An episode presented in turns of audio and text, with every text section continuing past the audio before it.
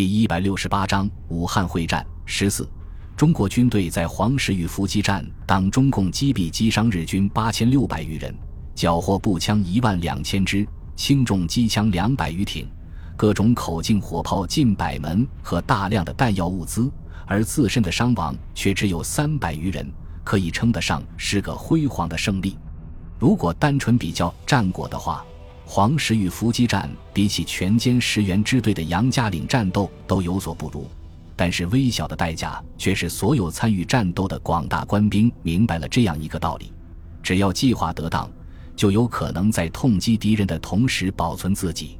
连夜打扫完战场之后，孙百里指挥部队在天亮以前向都昌方向急进四十公里，然后在茂密的山林里面隐蔽起来，等天黑再继续行军。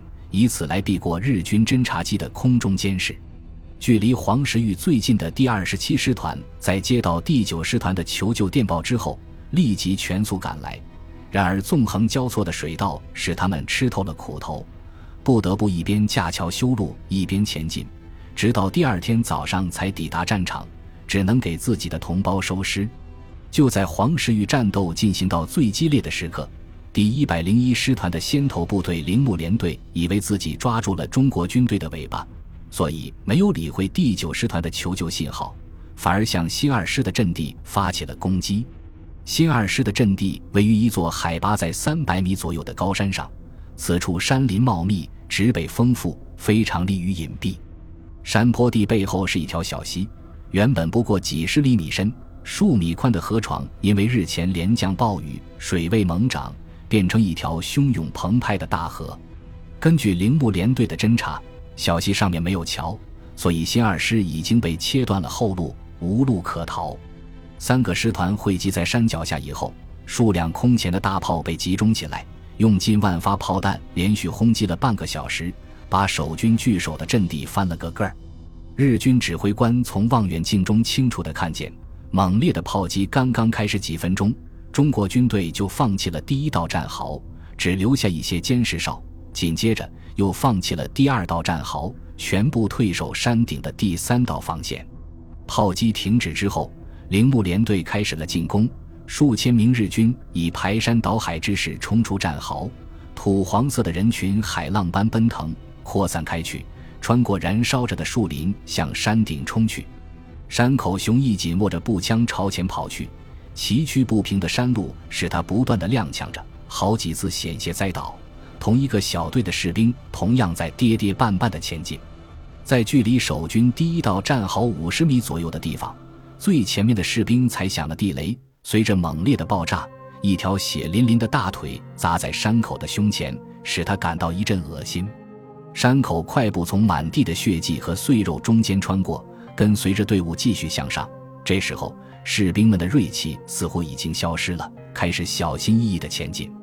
继续前进了两百米以后，攻击部队已经踩响了十几颗地雷，近百名士兵躺在山坡上，痛苦地呻吟着，在绝望中等待救援的到来。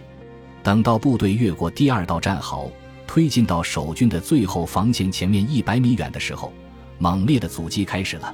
密集的机枪子弹像六月的暴雨一样猛烈。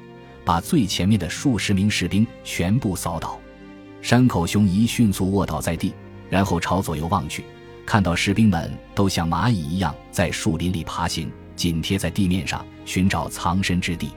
每一块岩石、每一个木桩，甚至稍稍隆起的坡坎后面，都有士兵的身影。这时候，山下的炮兵又开始了射击，炮弹在守军战壕的附近不停地爆炸。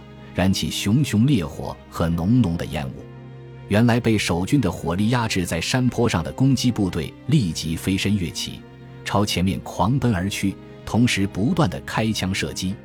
山口望着前面若隐若现的中国士兵，心里感到非常害怕，于是悄悄地放慢了脚步，有意识地落在队伍的后面。在距离战壕五十多米远的地方，守军用手榴弹进行了反击。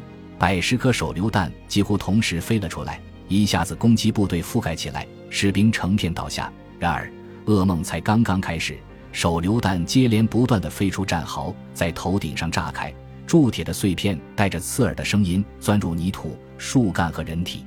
山口慌忙扑倒在一根树桩的后面，在他左侧两米远的地方，军曹仰面倒在地下，白花花的肠子从破烂的军服下摆不停地流出来，很快沾满了血迹和泥土。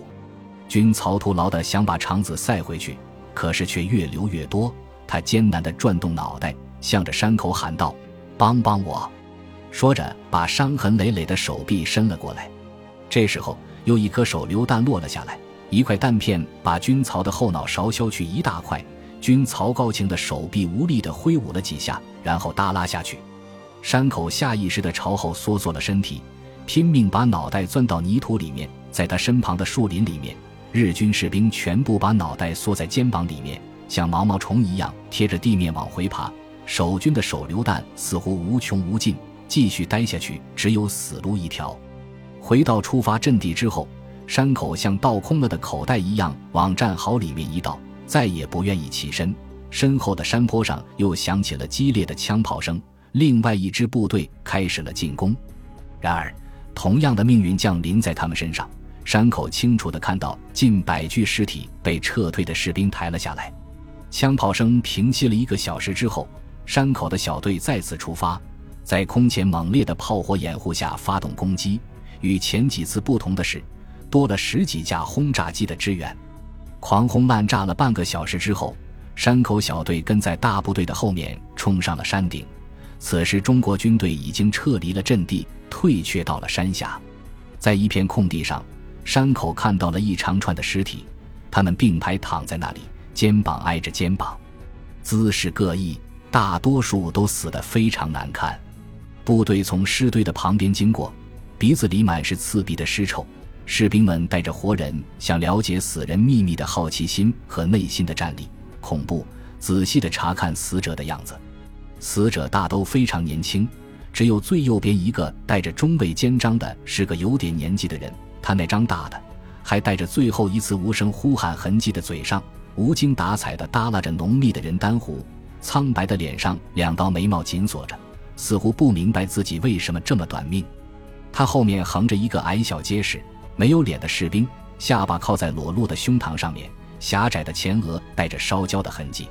再过去一点是一堆胡乱堆积起来的残肢和军服的碎片，再远一点横着一具简直还是孩子的尸体，一排机枪子弹打穿了他的胸部，军服上面打了四个窟窿。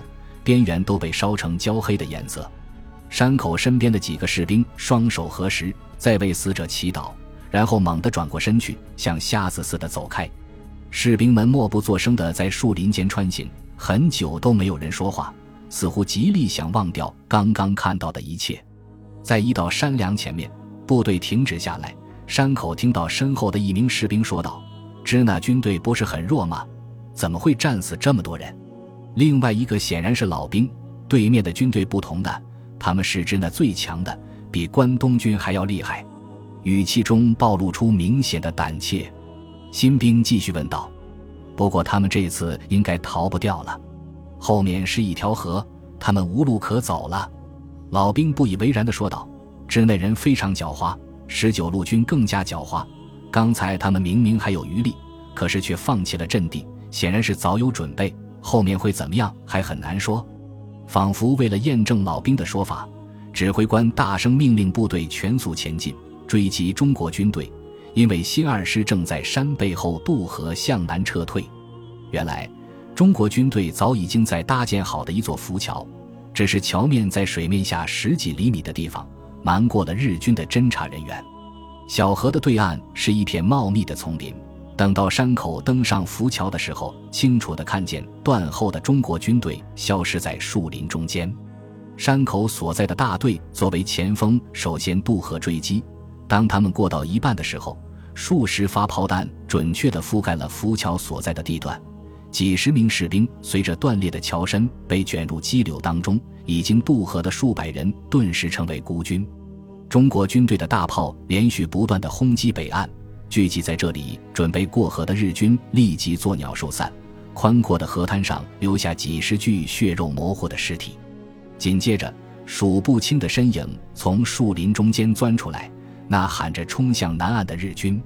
密集的弹雨中，日军纷纷倒闭，原本洁净的河滩顿时溅满了血迹。山口卧倒在地，把步枪架在一具尸体上面，胡乱地开了几枪。等到他发觉弹匣已经打空的时候，身边只有满地的死尸和断断续续的呻吟。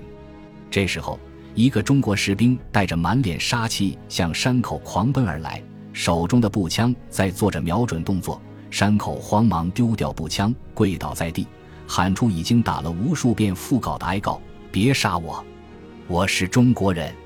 听到从日军士兵的口里冒出流利的中文，中国士兵迟疑了一下。手指在激发的瞬间停了下来，他把枪口指着山口的面门，大声喝问道：“你是中国人？”山口看到了生还的希望，毫不迟疑地答道：“我是中国人，台湾人。